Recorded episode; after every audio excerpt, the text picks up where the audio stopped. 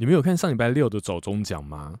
走中奖颁到今年已经第四届，然后前面三届呢我都有看，但今年这一届呢，我真的是有被一些桥段感动到诶，就是这个奖啊，他们在第一届的时候，我是觉得他有点有点戏虐，就是诶，就是人家有金钟，你们就来办一个走中，走中是什么？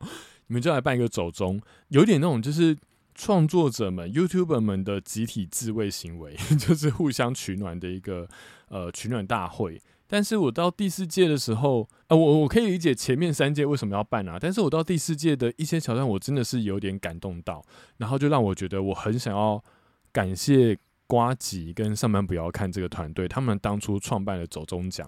因为现在投入 YouTube 的人真的非常多，有非常多人，包括我自己的外甥。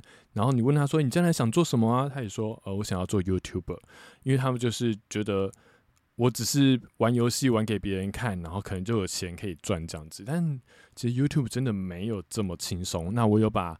这个完整内容写在我的网志上面，如果有兴趣的话，可以到网志去看。我把链接附在说明栏。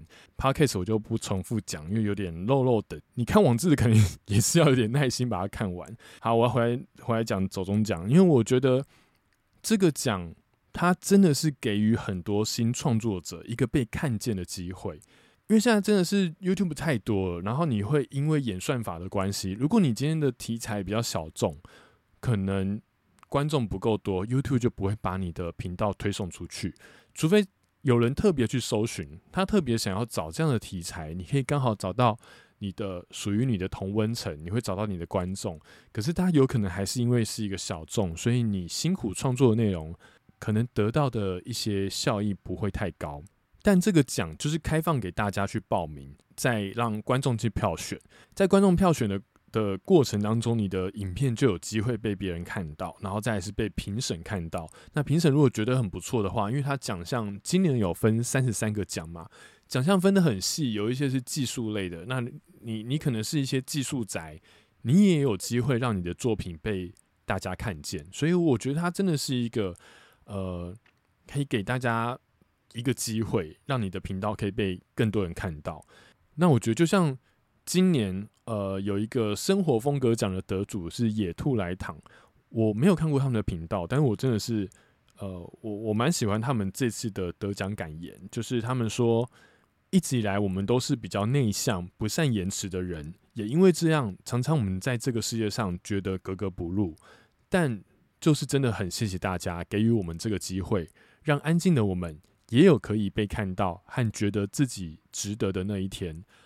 哇！我听完这句话，我真的觉得也太感动了吧。然后你再看到那个画面，带到那个台下一些呃大伟 YouTuber，大伟 YouTuber 的由来，请搜寻多米多罗。你就看到这些前辈们们在台下那种给予鼓励、给予祝福的那个眼神，然后在那边鼓掌。我觉得呃，有有有可能是。这有可能正是这些前辈，因为他们自己也是这样走过来的，然后应该有吧，他们应该是有这样的想法吧，或是些看到自己初衷的模样，所以也有被感动到。所以我觉得大家的那个表情，我我个人是觉得蛮蛮真诚的啦。那我不知道呃，实际上是不是这样？我至少我看到是这样，因为我觉得其实台湾的 YouTuber 算是蛮团结的，蛮和谐的，他们都会互相。呃，feed 来 feed 去，然后互相帮忙，互相帮助，然后成为一个好朋友。那甚至大家会一起，像这个地下理事长阿迪，他可能就会呃，据我所知啊，就是如果你在经营频道上有什么问题，你私讯他，他如果有有看到的话，他都会给你一些协助。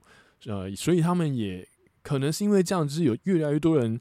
开始会想要创立自己的 YouTube 频道，想要经营自媒体，但不知道怎么做，所以他们成立一个协会。呃，你可以去去加入那个协会，得到一些指引或是协助这样子。那我觉得就是这些前辈们，他们很无私，就是无私的想要分享给大家，或是说，哎，我觉得我可以带领你们，并不会觉得说，哦，你要来瓜分我的市场，你要来跟我分一杯羹，所以我就不要理你。我觉得好像。比较少看到，但有可能会看到是一圈一圈呐，就是说这些比较早投入的是一圈，然后后来有一些呃后面投入的，他们可能自成一圈这样子。但不管怎样，我都觉得至少在台湾的 YouTube 看起来算是和谐，应该吧？对，因为毕竟我也不知道。那也因为现在投入 YouTube 的人实在太多，所以我突然觉得，哦，这个奖真的好竞争哦。就是我在看这些入围名单的时候，其实有很多作品，你会觉得，诶，如果我是评审，真的有点难投，我到底要把这个票投给谁？就是大家都好用心，即便是一些。可能很诙谐搞笑的，他们可能都会用一些呃技术，比如说很好的摄影、很好的灯光、很好的剪辑、转场效果，让你觉得这部这部片下了非常多的功夫，因为它绝对不是靠一个人就可以完成，它一定是要有一整个团队的努力。也有可能他们会在这个技术上去得到多一点的分数，然后让他们拿到这个奖。我觉得这样有竞争是一件好事情啊，就是你会让大家。可以呃去提升你的频道、你的影片的 quality，然后是内容的品质。而且我觉得现在越来越多人是用电视在看 YouTube，因为像我自己就是。那在这么大的荧幕，你要去把画质提升，就是观众看起来的那个观影感也会比较好。那这一届走中奖啊，因为前面三届其实我有一点点就是忘记了，就是然后看过就忘了。那但这一届呢，因为我现在印象还很深，所以我觉得我想要来跟大家分享我对我来说我觉得很感动的地方。第一个段落呢，就是在洋葱和芊芊他们出场颁奖之前，有播了一个影片。那那个影片是洋葱的一支 MV，稍微做了一个改编。那那个歌是《回到最初爱上你》。那我觉得那首歌搭配，就是他们重新剪辑，加入了非常多呃创作者们可能是最初最菜、最青涩的时候的的模样的的的那个影片的时候。你突然觉得真的是很感动诶，我我啦，我个人觉得很感动啊。然后你看到他们可能也是呃三年前、五年前、十年前，呃十年前可能就的确比较老，五年五年前开始投入 YouTube，到现在他们的嗯站在舞台上发光发热，那一路一路都是这样走过来。所以我看到这一段的时候，我突然觉得。哇，我有点被感动到，就是这些人，他们当初可能就只是想拍，就想拍影片去记录他的生活，分享他的生活，是拍一些开箱给别人看，或是想要跟观众分享一些他们呃会的事情，然后或是各种喜怒哀乐，然后但是他们坚持不放弃的持续发想题材，不断的拍摄，然后一步一步坚持让自己走到现在，然后让自己被越来越多人看见，成为。成为大伟 YouTuber，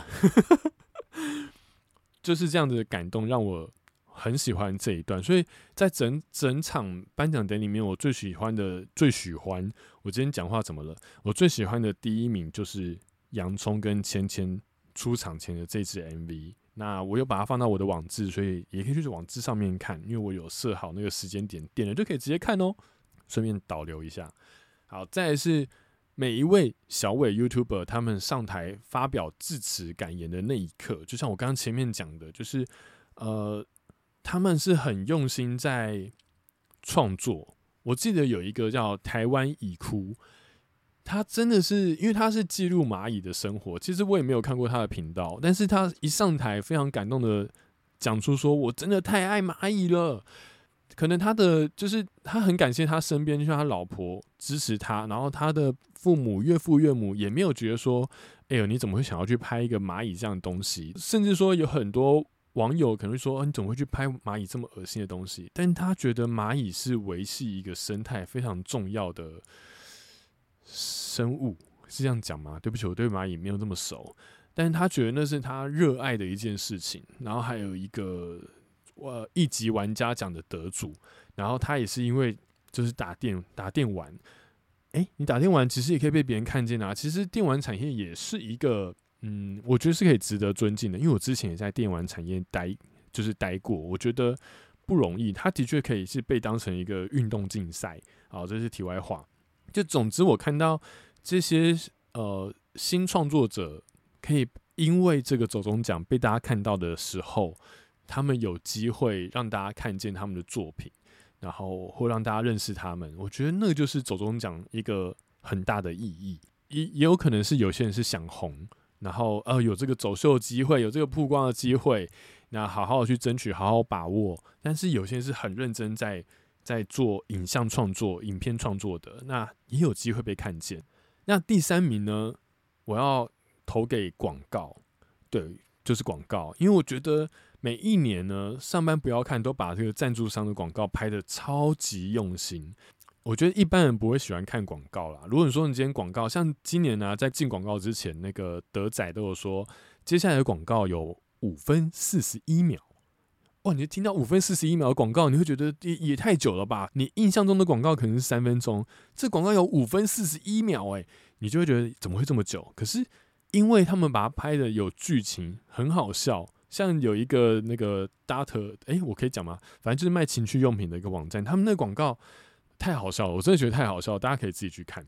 这样的广告也只有在走中奖可以看到。那因为他们会改编过，像呃有一个是一部电影嘛，那那个电影呢，如果你单纯只是播预告片的话，可能不会有人想要看。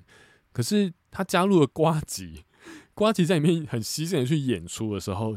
你就觉得这广告也太好笑了吧？你就开始把你的注意力 focus 在这个影片上面，你会把这个广告把它看完。那转播是有把现场收音放出来，所以你在家或是你在用那个手机看的时候，你是可以同步的跟现场感受到那个效果。你会觉得你很有临场感，会觉得特别好笑。这是上班不要看的用心。我自己如果是厂商的话，我会觉得蛮开心的，因为你的等于说你下的广告，其实是大家会去看到的。你知道吗？就是你会知道哦，原来有这个品牌在卖情趣用品哦，原来这个冷气机哦，原来这个 CPU 哦，这个电影哦，这个什么什么饮料哦，我应该都把他们的广告业配讲到吧。